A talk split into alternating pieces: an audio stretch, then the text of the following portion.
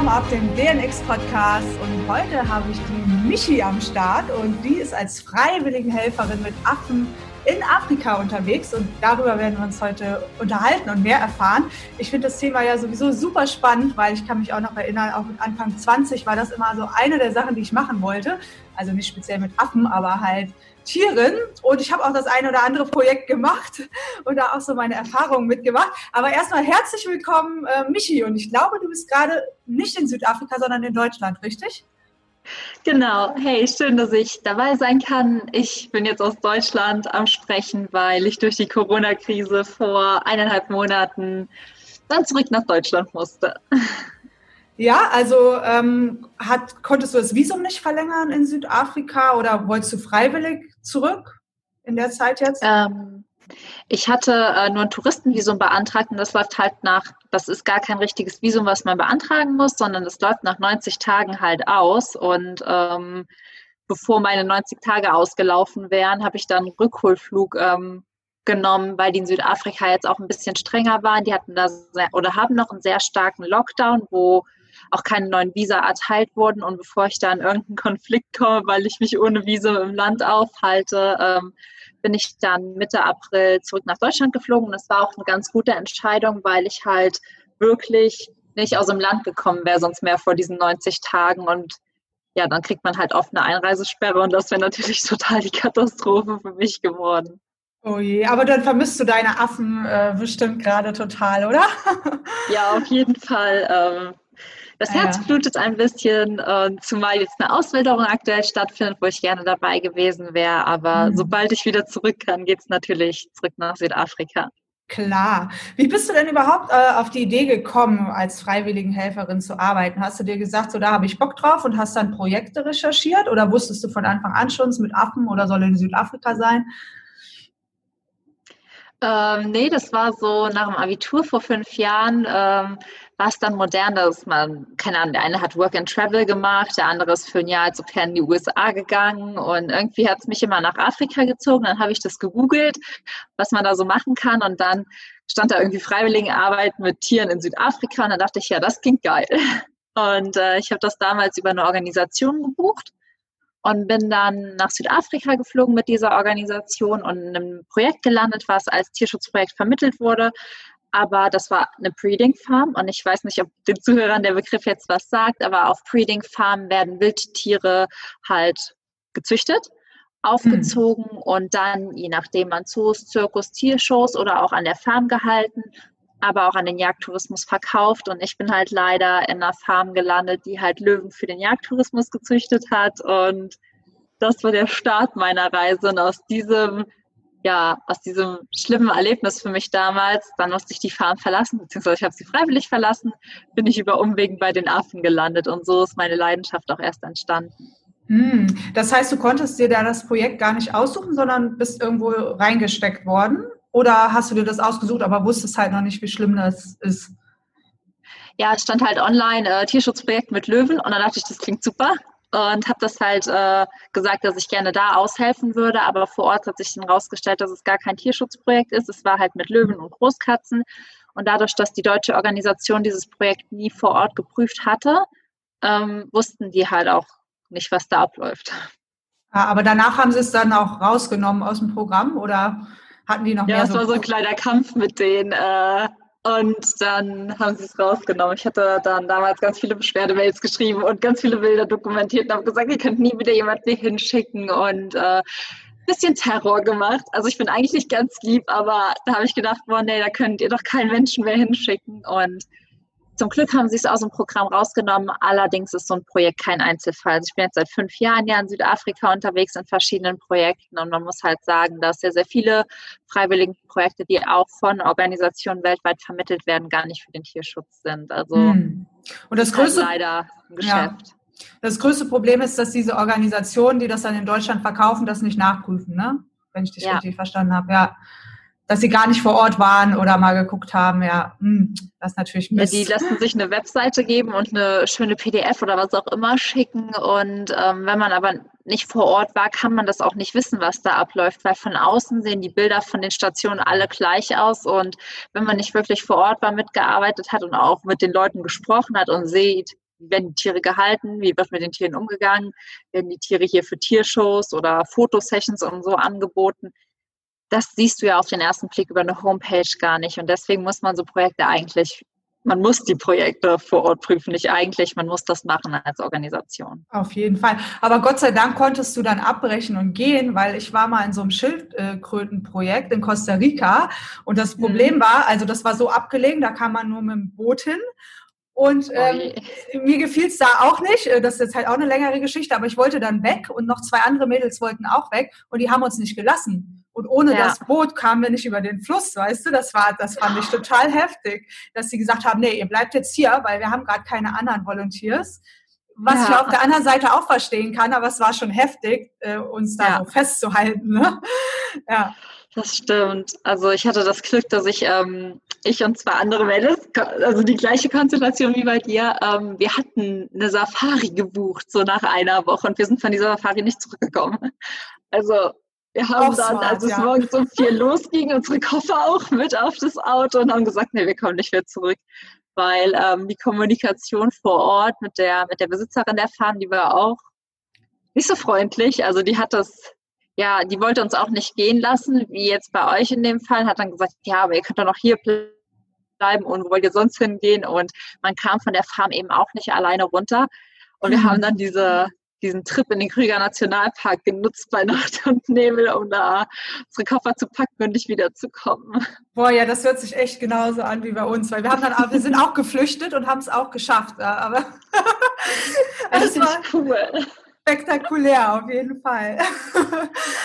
ähm, und dann hat die Organisation, die Deutsche, dich quasi in das Affenprojekt dann gesteckt. Haben die dir ein anderes gesucht oder hast du das dann selber gefunden?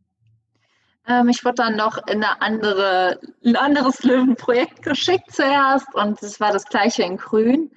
Und dann haben sie mich in das Affenprojekt gesteckt oder geschickt. Das hatte ich auch mir ausgesucht ganz am Anfang und da habe ich dann ganz andere Erfahrungen gemacht, was halt die Kommunikation mit den Freiwilligenhelfern anging. Also da wurde direkt offen kommuniziert, das sind die Tiere, darum sind die hier, das ist der Prozess, den die durchlaufen, bis die wieder ausgewildert werden. Da dachte ich mir nur so, boah, krass, so wünsche ich mir das, dann weiß ich, warum ich hier bin, dann weiß ich, warum ich was tue und ja, kann direkt einsteigen und mithelfen. Also da wurde man schon ganz anders begrüßt und ich muss auch sagen, da hat man viel, viel härter gearbeitet. Also in diesen Löwenprojekten, da war so ein bisschen Arbeit, so ein bisschen Urlaub und ähm, hier in diesem, dieser Primatenstation in der ersten, an der ich war, da hat man schon rund um die Uhr und sieben Tage die Woche mitgearbeitet, weil man halt dann wirklich spürt, so Tierschutz ist nicht planbar, Tierschutz ist anstrengend und wirklich ein 24-7-Job. Wow. Ja, da wollte ich auch gleich nochmal drauf zu sprechen kommen, dass viele Leute sich das ja anders vorstellen, als es meistens ja. ist. Ne? Aber du hast ja sogar auch für das Projekt bezahlt, oder? Ja. Genau, was also kostet Südafrika, sowas?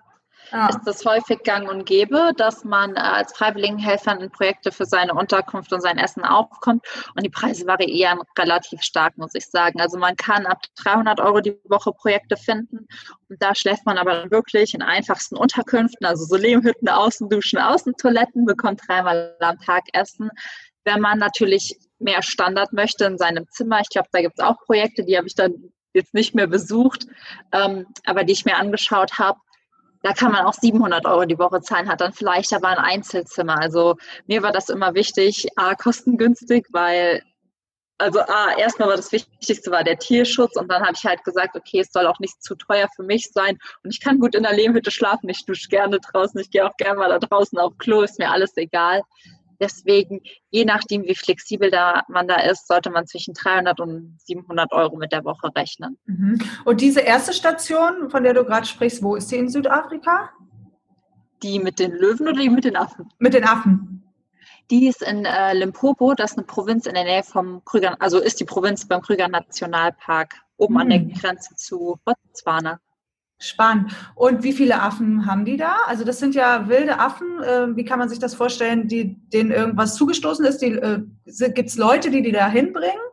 Und ihr pflegt die dann und wildert die irgendwann wieder aus, so grob, ne? Oder erklär nochmal genau. Genau, so ist eigentlich der Prozess. Also zu uns kommen entweder Jungtiere oder erwachsene Tiere. Also wenn ein Baby zu uns kommt, dann ähm, wird es direkt, sage ich mal, von den Helfern aufgenommen und direkt rund um die Uhr betreut und versorgt. Und wenn ein erwachsenes Tier zu uns kommt, dann kommt das in Quarantäne. Und Gründe dafür sind mittlerweile Umsiedlungen, weil viele Affentruppen halt in Städte einfallen und da Konflikte sorgen, Autounfälle, Jagd oder auch Babys, die gefunden wurden und uns gebracht wurden. Und wenn man so Geschichten hat wie das habe ich irgendwo gefunden, dann stimmt es vielleicht in 10 Prozent der Fälle. Viele haben sich aber so einen Babyaffen auf dem Schwarzmarkt als Haustier gekauft und kamen nicht mehr damit zurecht. Mhm. Andere haben halt zum Beispiel bei Farmern ist das oft so, dass die Paviane, wenn die in ihre Felder kommen, erschießen und dann bleiben oft Jungtiere zurück. Und so kommt eigentlich jedes Jahr oder jedes Jahr in der Babyzeit eine Handvoll Babyaffen zu uns und über das ganze Jahr verteilt eigentlich so Autounfalltiere. Mm, und wie viele äh, freiwilligen Helfer seid ihr da? Ähm, das variiert eigentlich immer. Also das kann man gar nicht sagen. Es gibt, manchmal sind wir fünf, manchmal sind wir 20. Also mm. das variiert wirklich ganz, ganz stark. Also auch saisonal. Ich glaube, im Juni, Juli, August sind immer mehr Leute da. Ich glaube, weil es halt viele Engländer, Niederländer, Deutsche sind.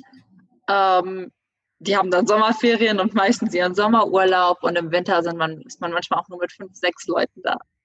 Ja, und die sind ja wahrscheinlich schon auch angewiesen auf Volunteers, ne? Ja, auf jeden Fall. Also die Stationen sind, äh, um sich, glaube ich, finanziell auch über Wasser zu, oder sind, um sich finanziell über Wasser zu halten, auch auf die Freiwilligenhelfer angewiesen und auch darauf, dass man eben für sein Essen und seine Unterkunft aufkommt. Für mich war das am Anfang erst so ein bisschen befremdlich, weil ich so dachte, hm, ich gehe da hin und will arbeiten und muss auch noch dafür bezahlen.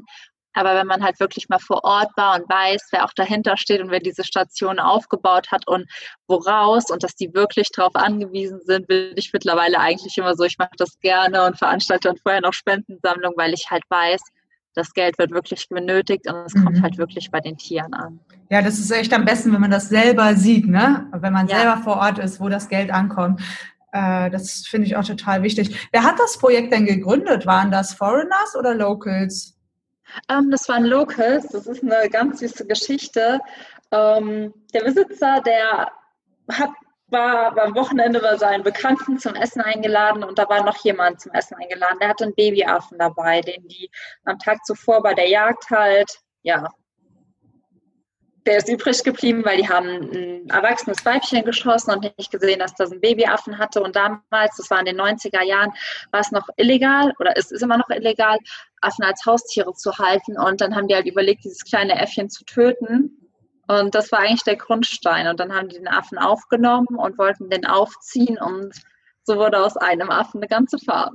Irgendwann, weil sie dann halt viele Affen aufgenommen haben und dann auch Genehmigungen dafür brauchten. Und ja, ich glaube, so ist das halt bei vielen Stationen mittlerweile, die ich besucht habe. Also ich habe ja jetzt mehrere Stationen in Südafrika, auch Zimbabwe besucht.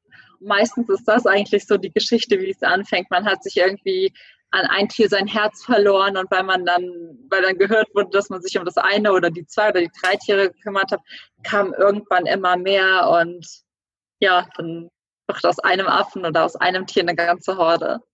Aber die ähm, verschiedenen Projekte in den verschiedenen Ländern haben jetzt nichts miteinander zu tun, ne? Die, findest, die sind immer unabhängig voneinander. Ich hatte nur, wollte dann irgendwann nur verschiedene Affenarten oder verschiedene Primatenarten auch sehen und mir auch andere Stationen anschauen. Und äh, ja, so bin ich dann ein bisschen rumgekommen.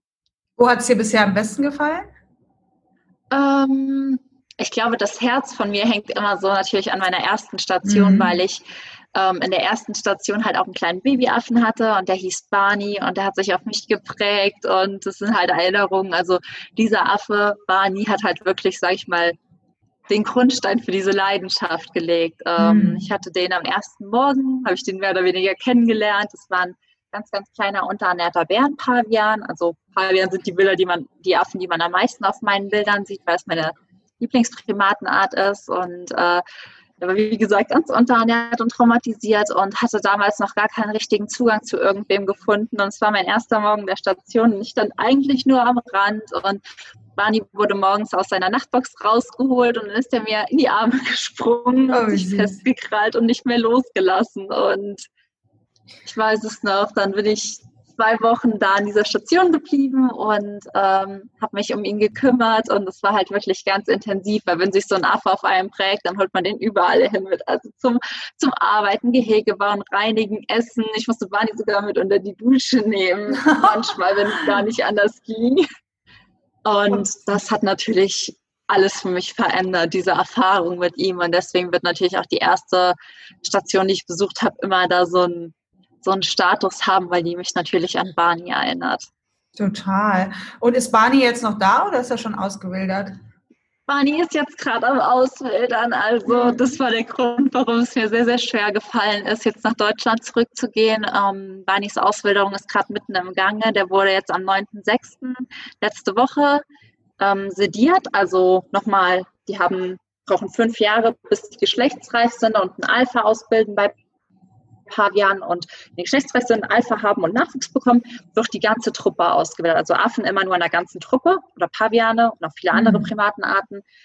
Und dann werden die nochmal sediert, alle vermessen und auf Gesundheit untersucht und ist alles mit denen in Ordnung, keine Verletzungen.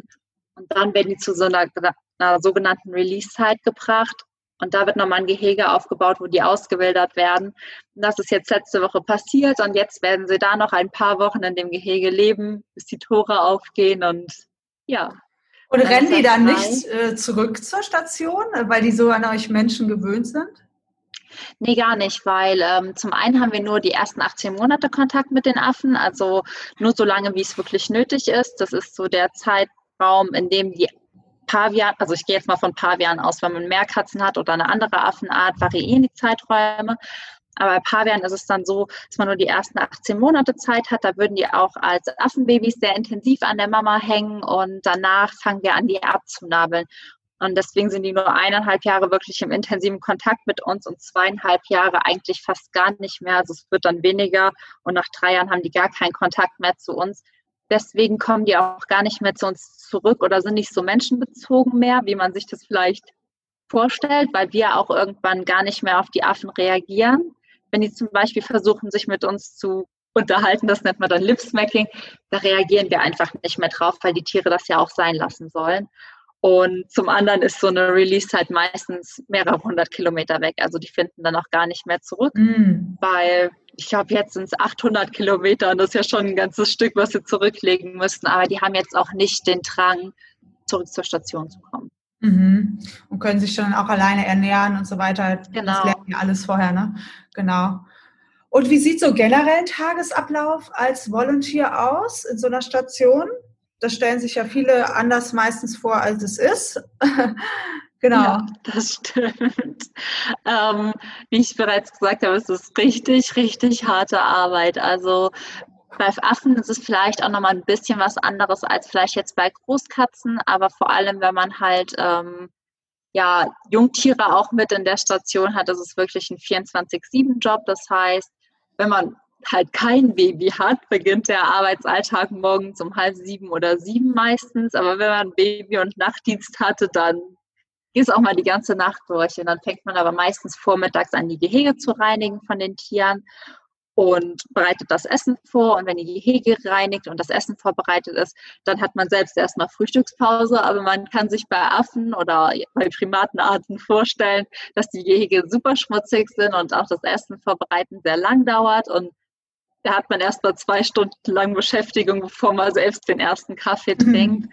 Und danach ist wirklich so ein Alltag von ja, Essen, Obstumlagen, Ernten, Gehege bauen, aber wirklich von morgens sieben bis abends 17 Uhr. Und die Aufgaben nach dieser Morgenaufgabe variieren in den meisten Stationen immer, je nachdem, was gebraucht wird, weil manchmal sind es Gehege, die gebaut werden müssen, Käfige, manchmal muss geerntet werden. Das kommt auch auf die Jahreszeit an aber man muss sich einfach mit einfacher und anstrengender Arbeit anfreuen. Also ich sage immer putzen und bauen und ernten. Das ist so, mhm. was man hauptsächlich macht.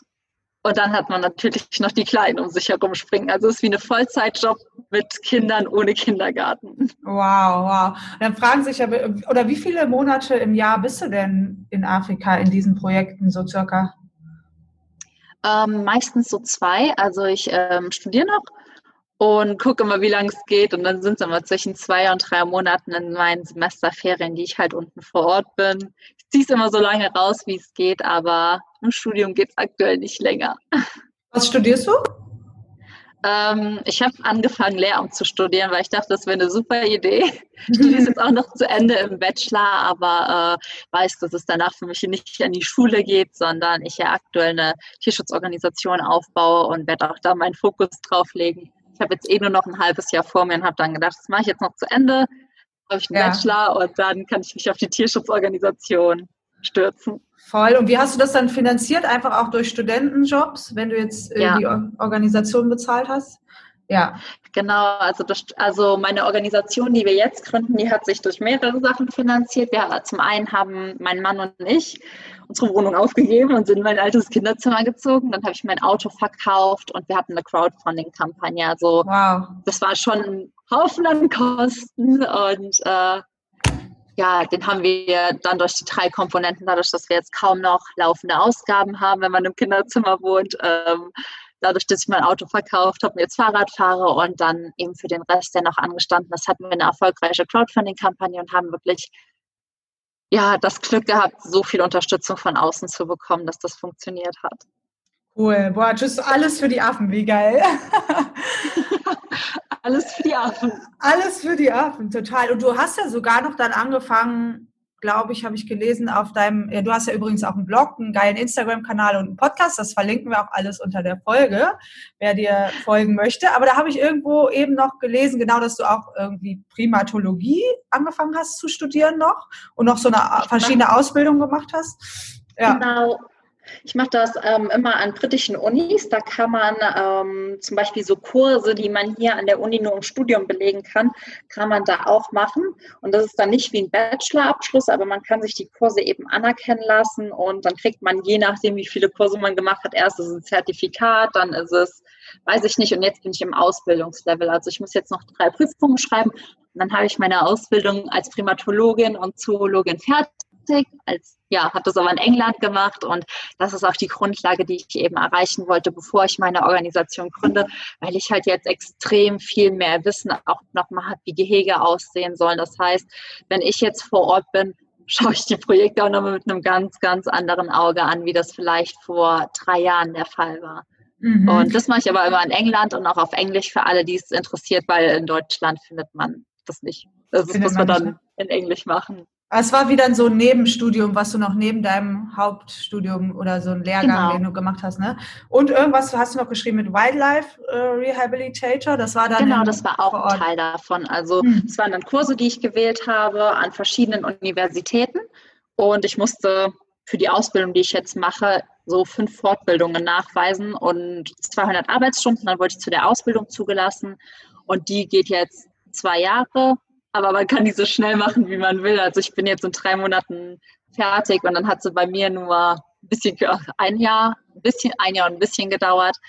Und dann bin ich aber, habe ich eine Ausbildung im Bereich Primatologie und die Kurse davor waren so, ja, wie vier Wochen Kurse, also relativ kurz und knackig und haben aber sehr viel Wissen ähm, in speziellen Bereichen gegeben.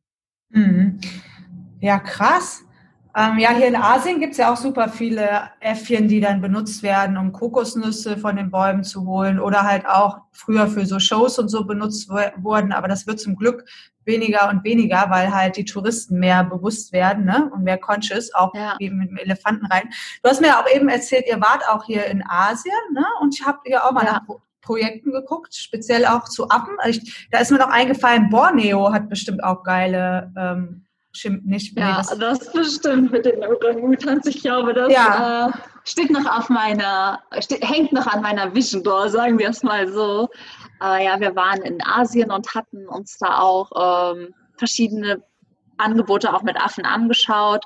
Ähm, waren zum Teil manchmal positiv überreicht, zum Teil manchmal negativ überreicht. Äh, wir waren manchmal in Projekten, wo ich dann sagen muss, dann konnte man die Affen füttern, da war das Futter halt ganz gut. Also wenn man zum Beispiel in Asien ist und da ist jemand, der verkauft Nüsse oder so für die Affen, das ist immer gut, das ist was, was die gut verdauen können, ähm, solange die halt nicht behandelt sind, auch Früchte, Obst, Gemüse. Das ist immer was Gutes, wenn man das an einem Stand verkauft bekommt, aber ähm, wovon man halt immer Abstand nehmen sollte, sind irgendwelche Sachen mit Fotosessions oder Tieren in irgendwelchen Klamotten oder auch wenn die Tiere angekettet sind. Also mm. wenn ein Affe zu dir kommen will, kommt er zu dir und wenn er keinen Bock auf dich hat, dann musst du das akzeptieren. Mhm. Ähm, bei Orang-Utans fällt mir auch noch ähm, Uganda ein, oder? Gibt es doch auch viele Orang-Utans? Ähm, Uganda sind Gorilla und Schimpansen. Ach, Gorillas, also Orang-Utans genau. sind nur in Asien verbreitet. Das sind die einzigen mit Gibbons die einzigen Menschenaffen ähm, in Asien und der Rest der Menschenaffen, Gorilla, Bonobo und Schimpansen, die leben auch in Uganda, ja. Hm. Und ist das dein Plan, quasi dann so Kontinent für Kontinent, quasi so irgendwann als große Vision alle Affenprojekte auf der Welt zu covern oder vermitteln zu können? Da kannst du ja gleich auch nochmal ja. mehr darüber erzählen, wie du dann anderen Volunteer oder jemanden, der Volunteer werden möchte, helfen kannst. Ja, also mhm. das ist schon ähm, meine Vision, jetzt einfach Freiwilligenprojekte für die Affenarten auf der Welt aufzubauen. Ich fange halt in Afrika an, ähm, einfach weil man muss halt wissen, Affen ist nicht gleich Affe. Da gibt es so viele Unterschiede auch von, keine Ahnung, von der Biologie, von der Lebensweise, von was die Tiere brauchen. Das heißt, ich habe gesagt, ich fange in Afrika an, weil sich die Affen da noch ein bisschen mehr ähneln, die, die ich erstmal besuchen will und auch, weil mich das am meisten interessiert und möchte dann ja von Land zu Land oder von Affen oder Primatnart zu Primatnart eben Freiwilligenprojekte aufnehmen oder aufbauen, so dass man halt gemeinsam sich für den Schutz von Affen einsetzt. Aber es ist auch meine Vision, das halt einfach in Asien und Südamerika zu machen. Also erst mhm. Afrika, dann Asien und dann Südamerika. Und da ich ja noch jung bin, habe ich auch noch einiges an Zeit, das umzusetzen. Mega cool. Und das heißt, wenn dann jemand daran interessiert ist, dass er das quasi bei dir buchen könnte, sozusagen, und du die ganze Orga machst und die Vermittlung zu dem Projekt. Genau. Also was mich halt, äh, was mir halt wichtig war, ist, dass ich eine Organisation gründe, die die Projekte prüft und zwar nachhaltig und ausgiebig und äh, dann wirklich eine Tierschutzorganisation aufbaut, weil das wirklich meine Herzensvision ist und auch weil man sieht, dass Primaten und Affenarten die Bestände immer mehr zurückgehen und ich glaube, da muss man jetzt einfach was tun und deswegen habe ich mich dem einfach verschrieben. Total schön. Was findest du denn äh, besonders toll an Affen, also von ihrem Wesen her?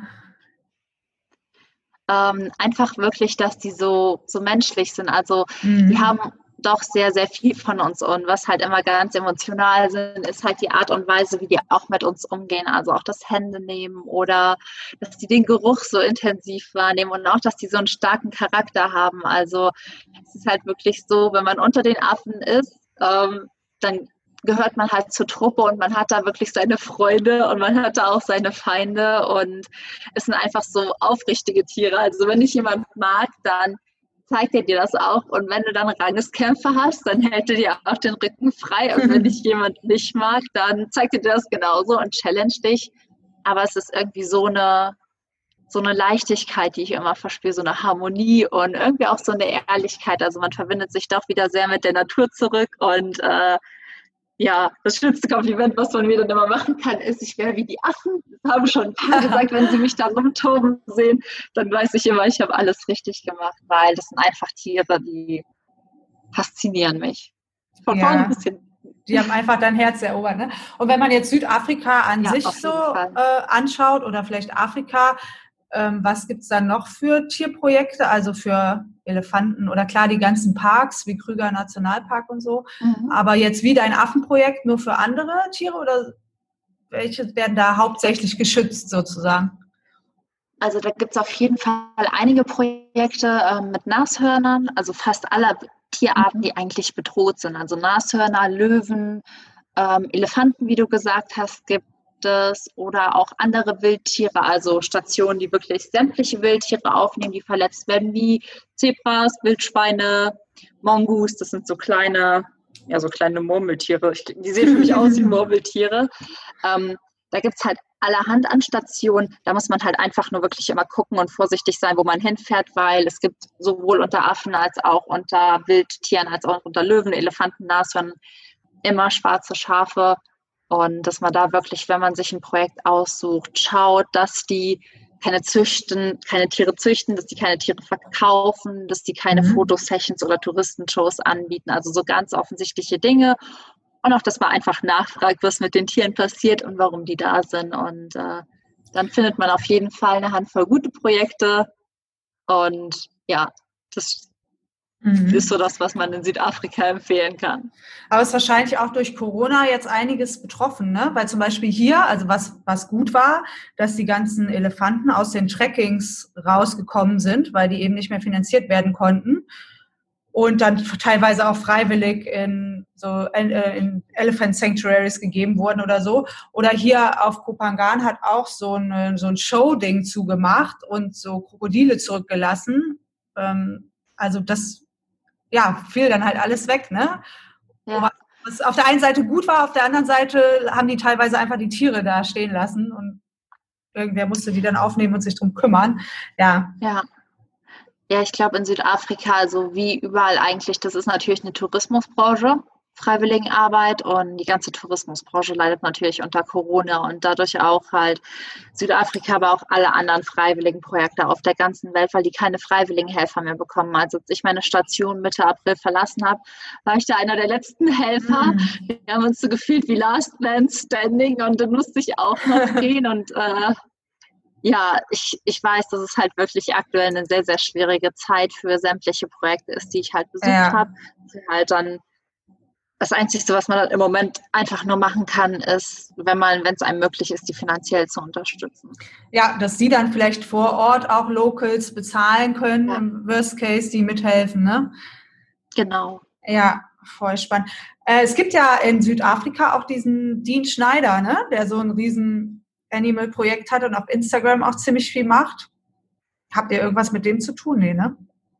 Ähm, ich habe den Namen schon mal gehört und mir hat es auch schon hundertmal jemand empfohlen, aber ich kenne ihn, also ich habe ihn mir schon angeguckt, ich habe ihn mir nur noch gar nicht so intensiv angeguckt. Ähm, steht noch auf meiner Liste, deswegen kann ich zu ihm gar nicht so viel sagen. Ich weiß, oder mir wurde oder ich weiß, ich habe das mal ganz kurz überflogen, dass er auch eine Farm in Südafrika hat, aber was genau er macht, ist mir noch ist mir noch gar nicht so bekannt, da muss ich mich selbst noch einlesen. Ja, also ich, mir hat auch letztens irgendjemand von dem erzählt und dann habe ich halt auf Instagram mhm. mal geguckt und der hat halt mega krass viele Follower, weil der auch ziemlich viel Content einfach raushaut.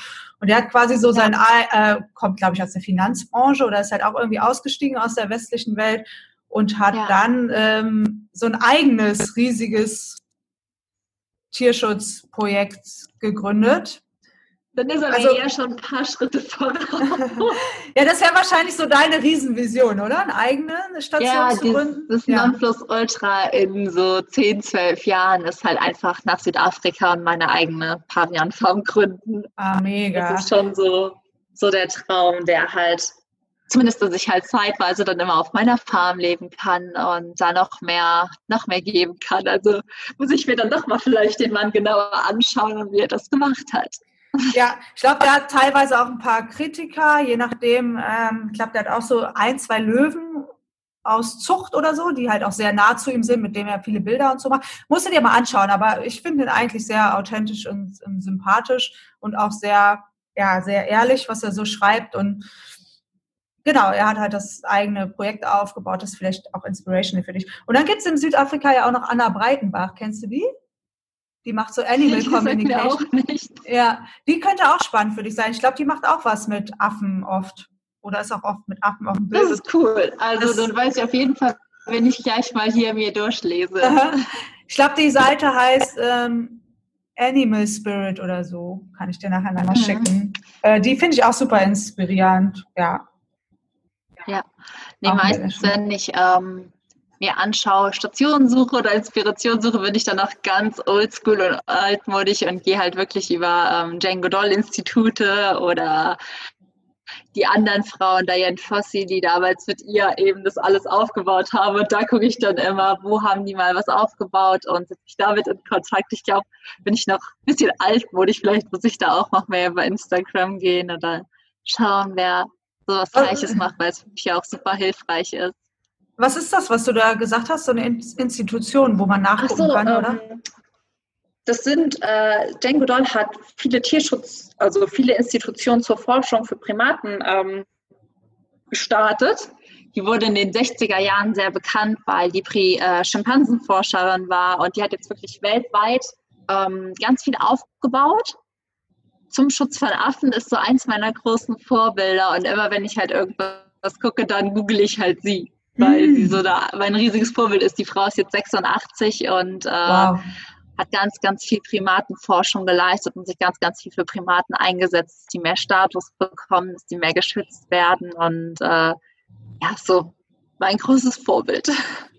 Voll schön. Nee, echt, äh, also das resoniert voll mit mir, weil ich, wie gesagt, auch so ein Tierliebhaber schon immer war und auch Bock auf solche Projekte habe oder auch mal eine Farm, whatever. Ähm, egal ob mit Affen oder Alpakas oder was auch immer. mal gucken, was dabei rauskommt. Hauptsache ähm, Tiere. Ja. Hauptsache Tiere, ja. Ähm, was willst du der Welt denn jetzt so zum Schluss noch von unserem Podcast mitgeben zum Thema Tiere und Tierschutz? Ähm, was mir einfach ganz, ganz wichtig ist mit dem, was ich mache, ist einfach wieder, dass wir Menschen uns wieder in Respekt und Harmonie mit der Natur und den Tieren verbinden, weil ich glaube, dass das so ein bisschen verloren gegangen ist, dass man sich mal erdet und ich würde mir einfach wünschen, dass da wieder diese Einheit entsteht und die Menschen halt einfach lernen, sich selbst andere Menschen die Natur und die Wildnis halt wieder wild und frei sein zu lassen. Deswegen schreibe ich immer ganz oft Keep the Wild Wild, weil das für mich irgendwie so ein Mantra geworden ist, dass man sich selbst, die anderen und die Natur einfach wieder wild und frei werden lässt. Und das ist immer das, was ich den Leuten gerne mit auf den Weg gebe. Super schöne Vision. Und wenn dich jetzt jemand kontaktieren will, noch eine Frage an dich hat oder auch Volunteer werden möchte, sobald man wieder reisen kann, wo erreicht man dich am besten? Einfach über Instagram oder? Genau, über Instagram. Ich heiße da Affis Adventures und ähm, da kann man mich eigentlich immer alles fragen. Von da aus findet man auch alles und äh, ich denke, das ist am einfachsten heutzutage für die junge Generation. Cool, das verlinken wir alles drunter und tausend Dank, äh, Michi, dass du uns mit in deine Welt der Affen genommen hast und mit nach Afrika und ich hoffe, dass du bald wieder hinreisen kannst. genau. Und genau, vielleicht kommt der, ja. wie hieß der kleine Affe nochmal? Barney. Der Barney, das ist wahrscheinlich so, Sonic. Äh, nicht Sonic, Barney heißt er. Ähm, wahrscheinlich so die, die, dieses Traumbild, dass der irgendwann mal zurückkommt und dich, genau. Gibt es auch so, so Filme, wo jemand, äh, wo jemand hier geholfen hat? einiges. Genau, da gibt es einiges, ne? Wo die dann wiederkommen oder sich ja. wiedersehen und dann total nach Jahren total die geile Reunion ist. Vielleicht passiert ja das ja.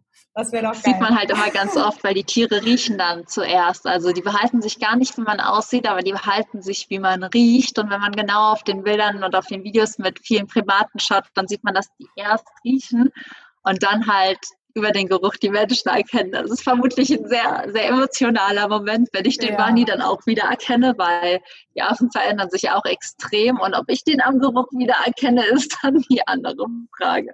Ja, ansonsten bleibt ihr spiritually connected und im, im Mind, genau. Gibt ja auch Animal Communication mit Telepathy.